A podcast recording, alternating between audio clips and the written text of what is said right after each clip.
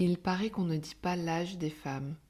Et pourtant, Deva m'a confié le sien spontanément et sans la moindre hésitation. Elle a 68 ans. Et je trouve que ce petit geste est éloquent quand on connaît son engagement pour la déconstruction des dictates qui pèsent sur le féminin. Oser dire notre âge, réclamer notre droit au plaisir, apprendre à recevoir, nous libérer de l'injonction à donner ou cesser de faire de nous-mêmes un objet de désir, Deva œuvre pour tout ceci. Elle pratique le tantra depuis plus de 25 ans et est sexothérapeute depuis 10 ans. Elle est également formée au somatic experiencing, qui est une approche de guérison des traumas orientée autour de la régulation du système nerveux. Dans cet entretien, Deva et moi avons parlé d'un sujet qui concerne beaucoup de femmes. La difficulté à nommer ce dont nous avons besoin et envie, et l'ignorance de ce qui nous ferait plaisir dans la sexualité comme dans la vie. Deva évoque la façon dont nous pouvons changer cet état d'être pour donner vie à une existence qui fait de la place à la réceptivité et dans laquelle nous pouvons dire de vrais oui et de vrais non. On l'écoute. Bienvenue sur Vulvé, le podcast pour retrouver un chemin d'amour vers les vulves, la tienne comme celle de tes voisines. Un espace pour parler sincèrement et librement de nos sentiments, de nos ressentis et de nos expériences en ce qui concerne le sexe féminin. Je suis Alexandra et je partage ici mon voyage de réconciliation avec mon intimité à travers des rencontres, des interviews et des réflexions personnelles. J'espère ainsi contribuer à un monde qui respectera et chérira toutes les vulves, quel que soit leur genre. Bonjour Deva. Bonjour Alexandra. Quelle joie de te, de te recevoir, euh, Deva. Je suis beaucoup ton travail sur, euh, sur Instagram, notamment, euh, de, et tout ce que tu partages, tes analyses tellement fines qui sont éclairées à la fois par ton parcours, ton grand parcours en tantra, par ton approche de sexothérapeute, et puis aussi, depuis plus récemment, par ta formation en somatic experiencing, qui est une approche très puissante euh, fondée notamment sur le ressenti corporel. Et aujourd'hui, j'ai la joie de t'interviewer sur un sujet euh, qui nous concerne, euh, qui concerne beaucoup, beaucoup d'entre nous, sans qu'on en ait forcément conscience.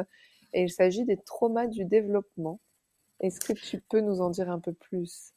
Oui, avec plaisir. En fait, ce qu'on appelle trauma du développement, c'est le fait qu'en tant qu'enfant, même bébé, nos besoins fondamentaux en termes d'existence, en termes de besoins, en termes d'autonomie, en termes de confiance et en termes de personnes sexuées, hein, si je puis dire, n'ont pas été satisfaits. Et ça, ça concerne presque la majorité des gens. C'est assez rare quand même de rencontrer une personne qui a eu des parents suffisamment bon, hein, comme dirait Winnicott, euh, pour ne pas créer euh, ce genre de, traumatisme. Euh, et ce qui, ce qui se passe, c'est que la personne, quand elle est enfant ou bébé, elle n'a pas du tout de maturité neuronale suffisante pour faire l'analyse de je suis une bonne personne dans un environnement qui est mauvais. Donc, qu'est-ce que cet, euh, cet enfant hein, qui va, euh, adopter comme, euh, comme système de survie C'est je suis une mauvaise personne dans un environnement qui est bon. Hein, parce qu'un enfant, ce qu'il cherche avant tout, c'est le lien. Puisqu'on on est des mammifères, on a besoin d'être en lien. Et du coup, euh, selon, euh, selon le type de, de, trauma du développement, ça va avoir une influence, bien évidemment, euh, sur, bah, sur notre, notre sexualité. Hein. Qu'est-ce qu'on peut observer comme qu'est-ce que ça change dans, dans la sexualité, ce genre de, de trauma du, du, développement?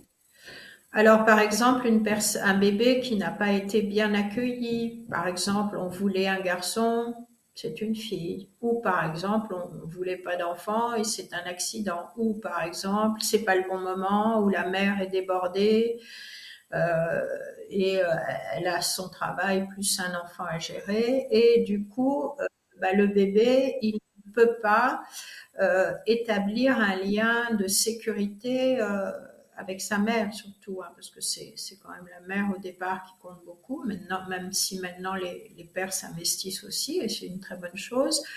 Donc le fait que, que le, le, le bébé ne sente pas le lien, et il a des moyens très limités hein, pour sentir le lien. Hein. C'est juste euh, quand il pleure, est-ce que est-ce qu'on vient, euh, est-ce qu'il est euh, est-ce qu'il est caressé, est-ce qu'il est tenu correctement, est-ce qu'il reçoit suffisamment de regard, d'attention, etc.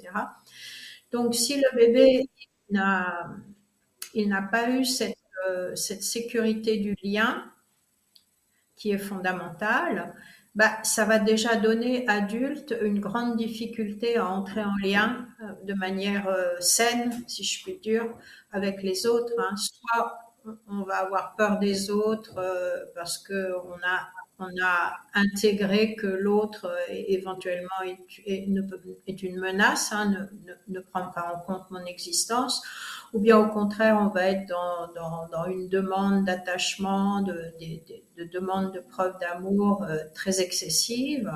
Et donc, ça, va être difficile pour la personne adulte euh, après euh, d'avoir une relation saine avec, des partenaires notamment. Hein. Et du fait que tu le que tu dises que c'est en fait beaucoup beaucoup plus fréquent qu'on ne qu'on ne l'imagine, ça, ça laisse supposer que la plupart d'entre nous, on est dans des liens d'attachement un peu euh, euh, un peu excessif ou un peu distant, quoi, cette fameuse mode de évitant, anxieux qu'on voit beaucoup sur, euh, sur Insta. un, peu un peu compliqué, oui, bien sûr. Hein. On estime qu'il y a à peine 40% de la population qui a un mode d'attachement euh, sécure, qu'on appelle un mode d'attachement sécure, c'est-à-dire tranquille, sain et, et autonome, quoi. Et l'impact sur la sexualité de ça, ça peut donc dans, dans l'attachement affectif, donc c'est très clair dans ce que tu dans ce que tu dis, mais est-ce que quel impact ça peut avoir concrètement dans la, dans la vie sexuelle, dans la vie intime? Euh, bah, peut-être ce, ce, type de trauma-là, c'est pas c'est pas ça qui va impacter le plus euh, la sexualité. Ça va impacter le, la façon dont on relationne.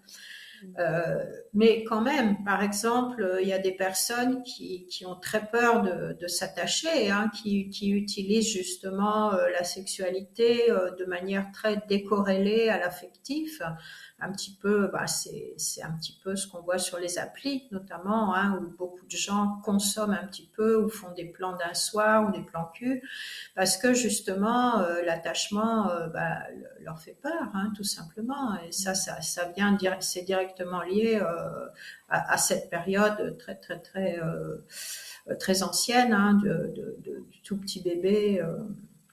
Euh, mais euh, surtout, ce qui va avoir un impact, je pense, sur la sexualité, c'est surtout euh, ce qu'on appelle la syntonie, c'est-à-dire euh, est-ce que euh, on a répondu à mes besoins quand j'étais euh, tout petit ou toute petite. Hein.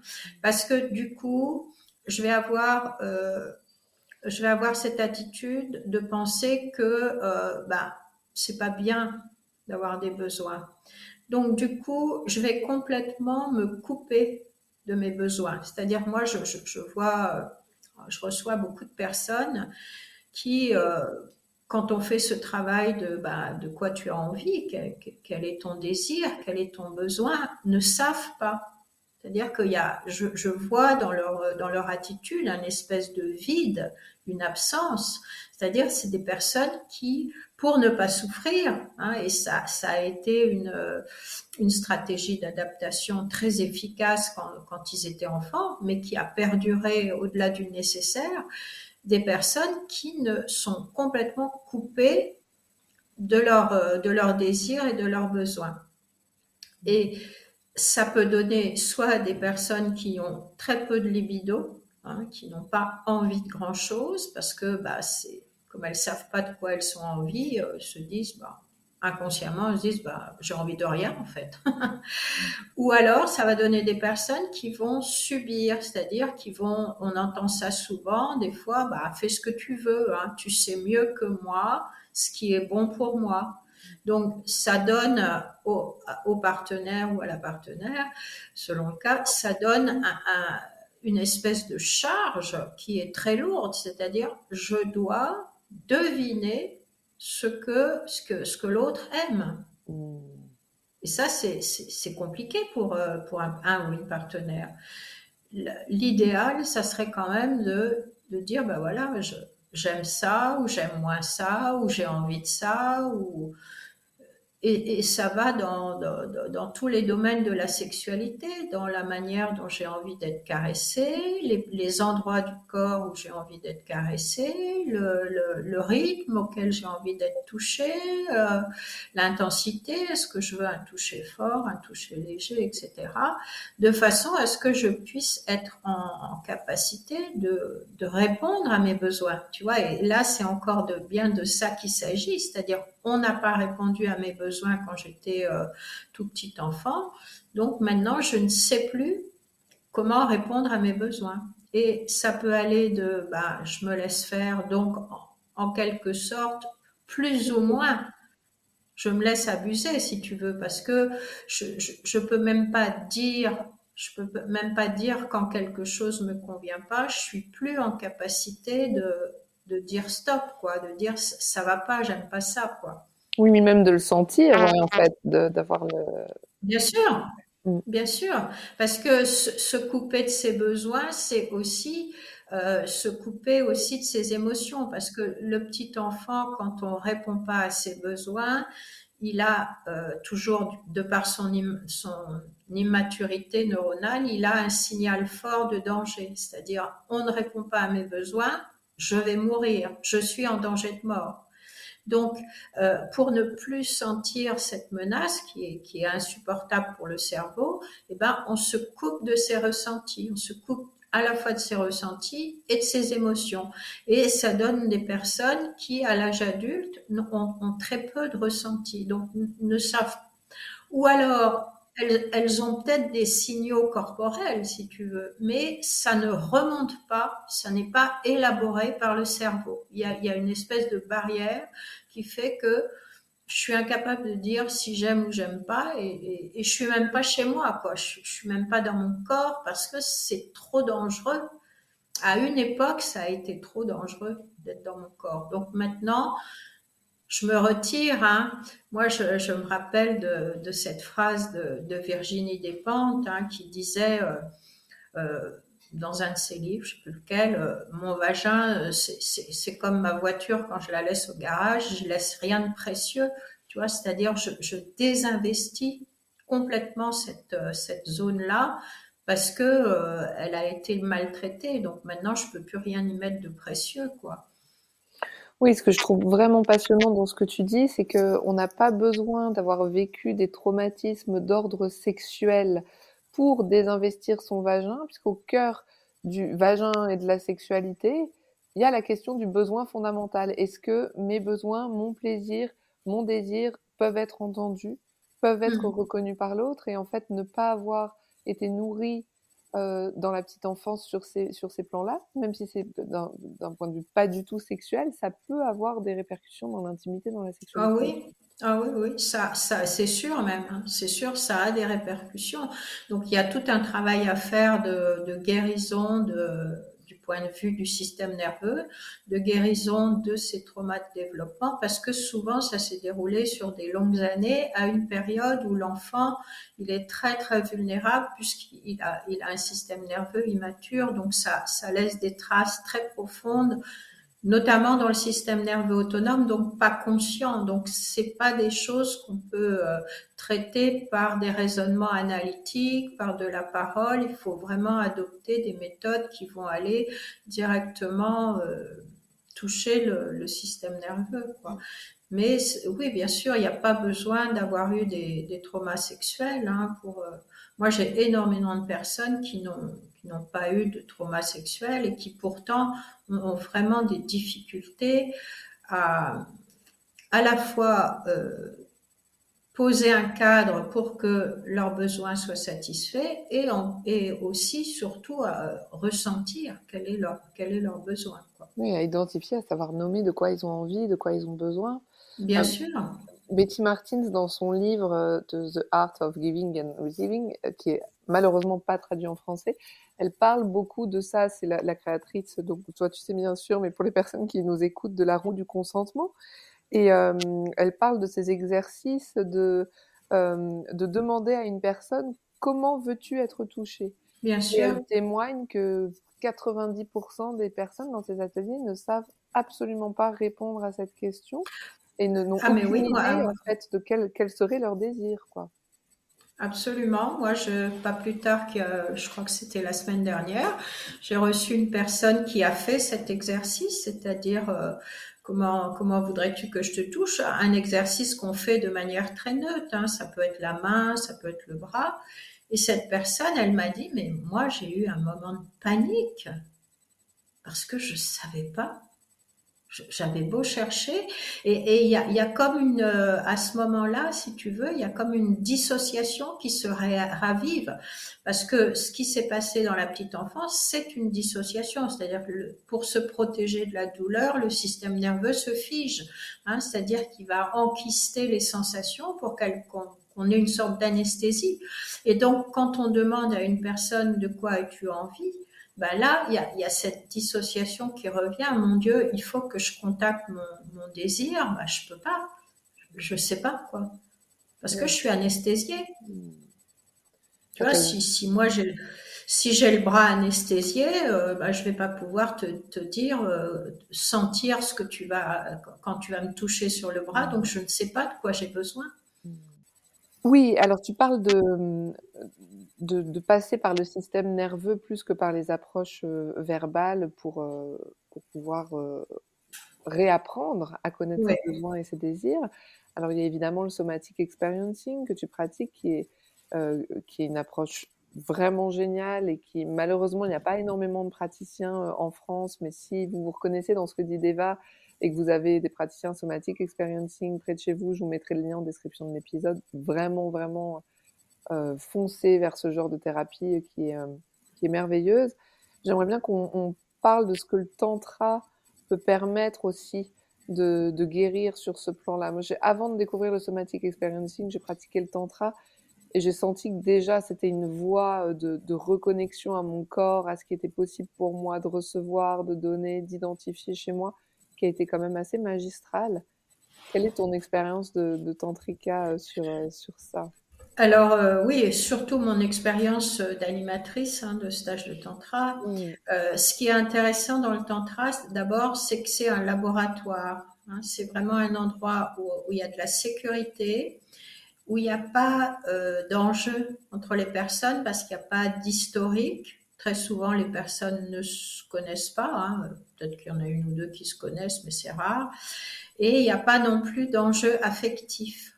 Ce qui fait qu'on va vraiment euh, pouvoir euh, observer de manière fine euh, comment je relationne avec les autres, comment quelle relation j'ai à mon corps, et justement aussi comment je peux travailler ce fameux consentement, c'est-à-dire comment je peux à la fois aussi oser dire oui.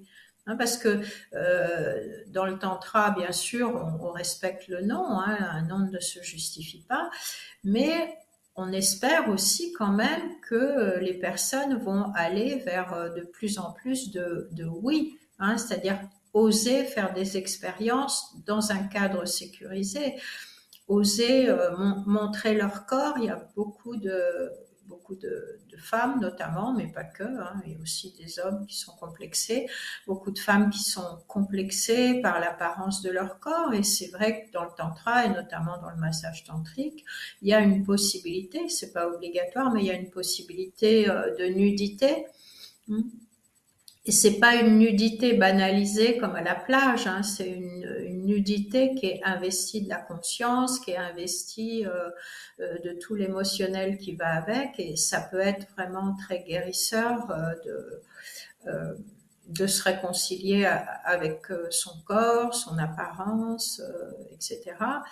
Et puis moi, je, je, pense que le tantra, c'est vraiment un lieu où on peut se donner des autorisations pour, euh, expérimenter, quoi, pour expérimenter euh, comment je comment vis ma, ma relation à moi et à mon énergie sexuelle en tant que vitalité, tu vois. Et là, on rejoint un peu le SE, c'est-à-dire euh, le somatic experiencing, parce que on travaille beaucoup sur la vitalité.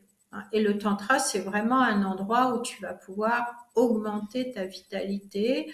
Tu vas euh, ben, déjà confronter tes croyances. Euh, tu vois, tous les mecs sont des salauds. Euh, non, non. Tu vas à un stage de tantra et tu t'aperçois que, bah non. Au contraire, il y en a qui sont vraiment hyper au doudou, qui sont des crèmes, quoi. Tu, tu pensais même pas que ça pouvait exister. Ouais et ça, c'est super guérisseur parce que tu vas, tu vas pouvoir te confronter à cette croyance-là. Non, peut-être qu'il y a certaines personnes qui se comportent mal, mais autant chez les femmes que chez les hommes d'ailleurs. Mais il y en a aussi qui se comportent très bien. Donc cette croyance limitante de toute façon tous les mecs sont des salauds, elle va tomber, tu vois. Mm.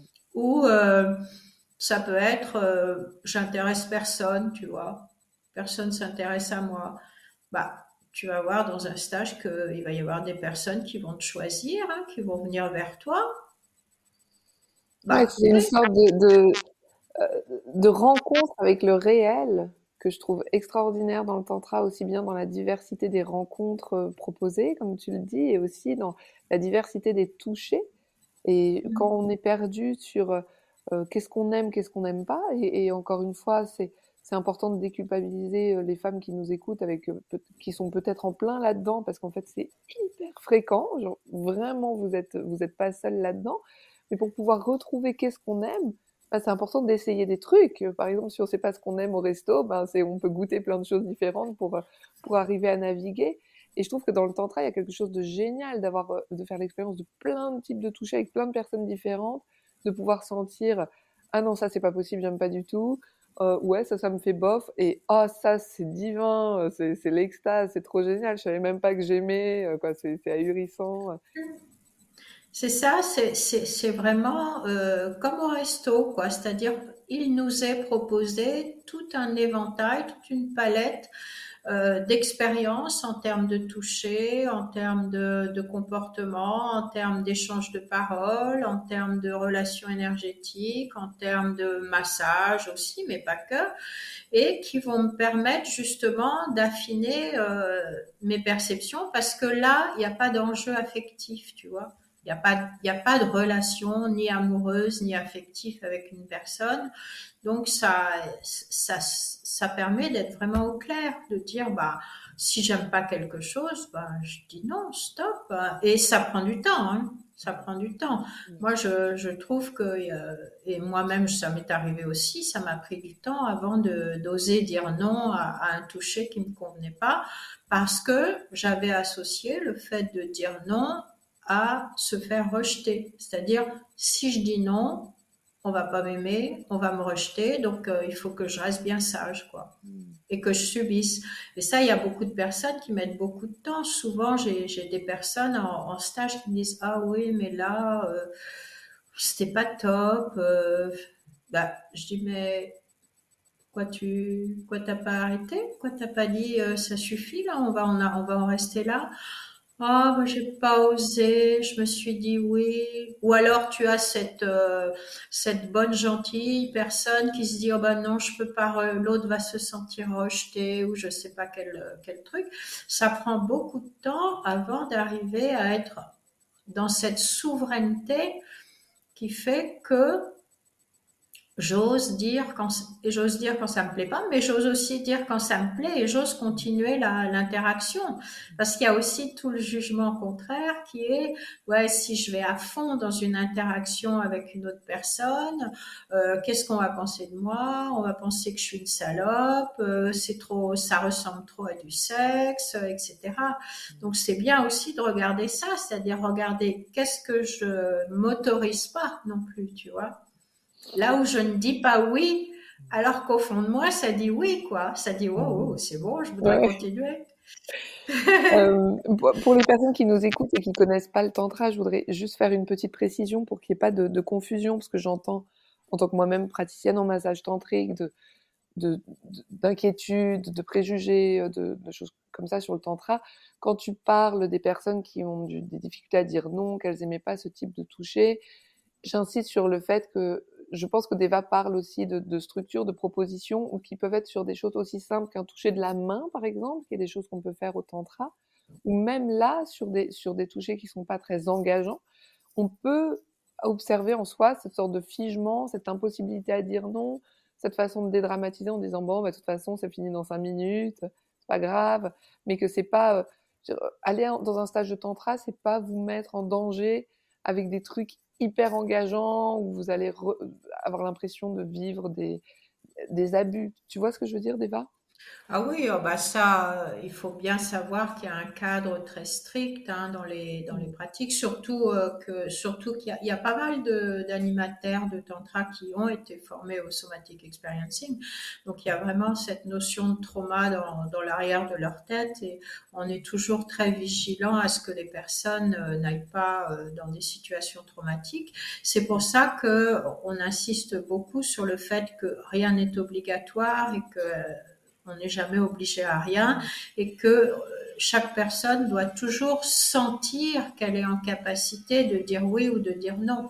Quand je ne suis plus en capacité de dire oui ou de dire non, c'est que je suis dissociée. Et nous, on, demande vraiment à ce que euh, nos stagiaires euh, restent toujours dans cette fourchette où ils ont ou elles ont encore la capacité de dire oui, de dire non, de changer d'avis. C'est très important. Et puis, euh, il faut se sortir de, ce fantasme que le tantra euh, concerne euh, essentiellement euh, la sexualité. C'est pas vrai. Il y a, y, a, beaucoup de beaucoup de propositions dans le tantra qui concernent l'énergie, qui concernent la méditation, qui concernent une ouverture à la spiritualité, qui concernent aussi la capacité de, dire sa vérité, hein, c'est-à-dire que c'est pas toujours facile de, d'explorer sa vulnérabilité et dans un stage de tantra parce qu'on est entre guillemets un peu anonyme et qu'il y a un cadre très précis de non-jugement et d'accueil inconditionnel, ça peut vraiment permettre à des personnes d'expérimenter parfois pour la première fois que je peux oser aller dire ma vulnérabilité, c'est-à-dire parler un peu de mes ombres, hein, des choses dont je suis pas très fière, quoi. et, euh, et il se passe rien. Il se passe rien. Je suis pas jugée, je suis pas rejetée, je ne suis pas moins aimée, moins appréciée. Et ça, c'est très guérisseur aussi. Hein. Oui, ce que je trouve merveilleux dans le tantra, tu t'en, t'en parles tellement de manière tellement belle, j'adore. Mais c'est cette capacité à, à, à, à faire péter nos croyances, quoi et notamment cette croyance euh, personne ne répondra jamais à mes besoins. Par exemple, bah, cette, cette, croyance issue de l'enfance, je serai toujours toute seule si j'exprime euh, mes besoins. De toute façon, je vais faire, euh, je vais faire un bide et puis, et puis je vais rester seule avec ce dont j'ai envie. Donc c'est même mmh. pas la peine que je, que je, je sente ou que j'exprime. Mmh. Et le tantra avec, mmh. avec tous ces, ces structures et ces propositions en duo ou à plus permet de, sentir et de faire l'expérience dans le corps, en fait, l'expérience vraiment ressentie, qu'il peut y avoir des personnes qui, sont, qui ont envie de répondre à nos besoins et qui sont même heureuses d'y répondre. Bien sûr, bien sûr, ça fait partie de la roue du consentement. Hein. C'est de Betty Martins dont tu parlais, c'est-à-dire que rendre l'autre heureux ou heureuse me rend heureux moi ou heureuse. Hein. C'est-à-dire que euh, je peux, je peux avoir du plaisir dans le recevoir, mais je peux aussi avoir du plaisir d'en donner. Hein. Comment, euh, qu'est-ce que tu pourrais donner pour finir comme, euh, comme conseil à des femmes qui nous écoutent et puis qui n'ont pas euh, encore l'envie ou l'élan d'aller à un stage de tantra ou d'aller voir un thérapeute somatic experiencing, mais pour déjà apprendre à se remettre en lien avec euh, avec l'idée de qu'est-ce qui leur ferait du bien, comment rebrancher cette, euh, cette, cette, fonction de, d'être, de désirer pour soi? Moi, je, je, je, je, pense que déjà, euh, il y, a, y, a, tout ce qui concerne l'auto-exploration et euh, l'auto-observation, c'est-à-dire euh, comment quel, je peux me regarder dans le miroir et je peux regarder la partie de mon corps que j'aime le plus. Tu vois, parce qu'en général, c'est le contraire qu'on fait. Hein.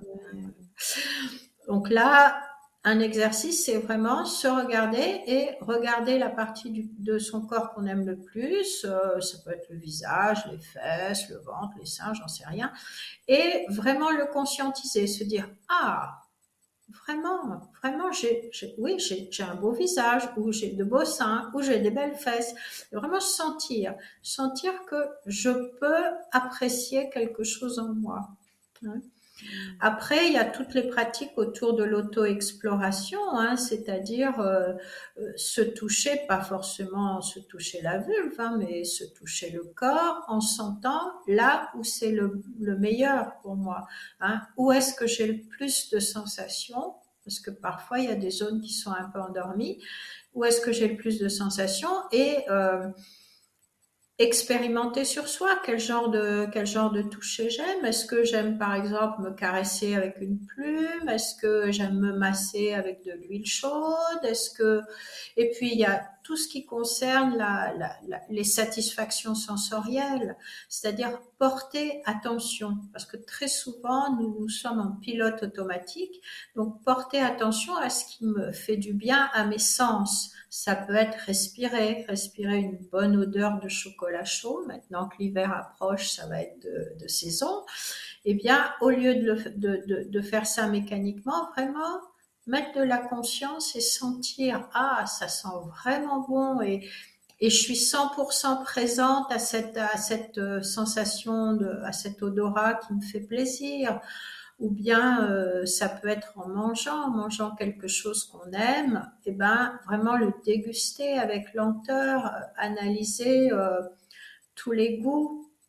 C'est pareil pour la musique, de temps en temps, se dire bah tiens, je vais écouter ce morceau de musique, mais vraiment avec beaucoup d'attention, comme si c'était la première fois, comme si j'écoutais chaque, note, chaque silence, euh, de façon à rééduquer ses sens pour y mettre de la conscience. Oh, merci Deva, merci de tout cœur. Tellement, tellement précieux tout ce que tu dis et, cette invitation à, à chaque femme que de reprendre conscience que ses besoins sont importants, que ses besoins importent et que ses besoins peuvent être reçus et nourris par elle-même ou par les autres, par certains mmh. autres consentants en tout cas, certains et certaines autres consentants. Mmh.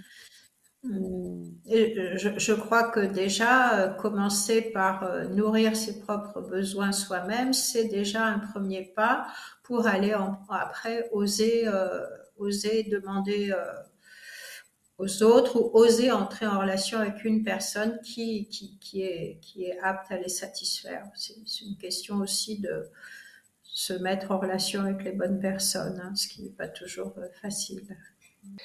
merci beaucoup Deva. Et justement pour les personnes qui se sentent en difficulté sur cette façon de nommer leurs besoins et puis de s'orienter vers les bonnes personnes aussi pour, euh, pour prendre soin d'elles, je rappelle que tu euh, tu exerces en tant que sexothérapeute et praticienne somatique experiencing et que euh, en présentiel à Paris et aussi euh, sur Zoom ou sur Skype pour des personnes qui aimeraient commencer à explorer un travail avec toi.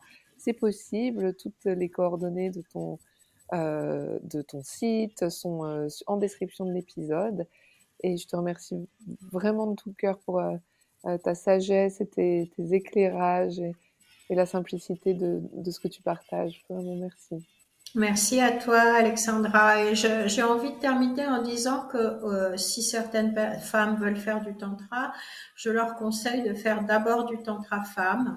Oui, je voulais qu'on dise un mot sur ça. C'est vrai que tu fais des stages féminins. Bien sûr, bien sûr deux fois par an, j'ai un stage de trois jours, un stage initiatique qui est vraiment très très puissant et euh, j'ai toujours euh, des retours euh, vraiment très dithyrambiques sur ces stages parce que justement on va on va vraiment travailler sur des problématiques féminines et sans qu'il y ait d'enjeux de séduction, de tension parce que ben, on, est entre femmes.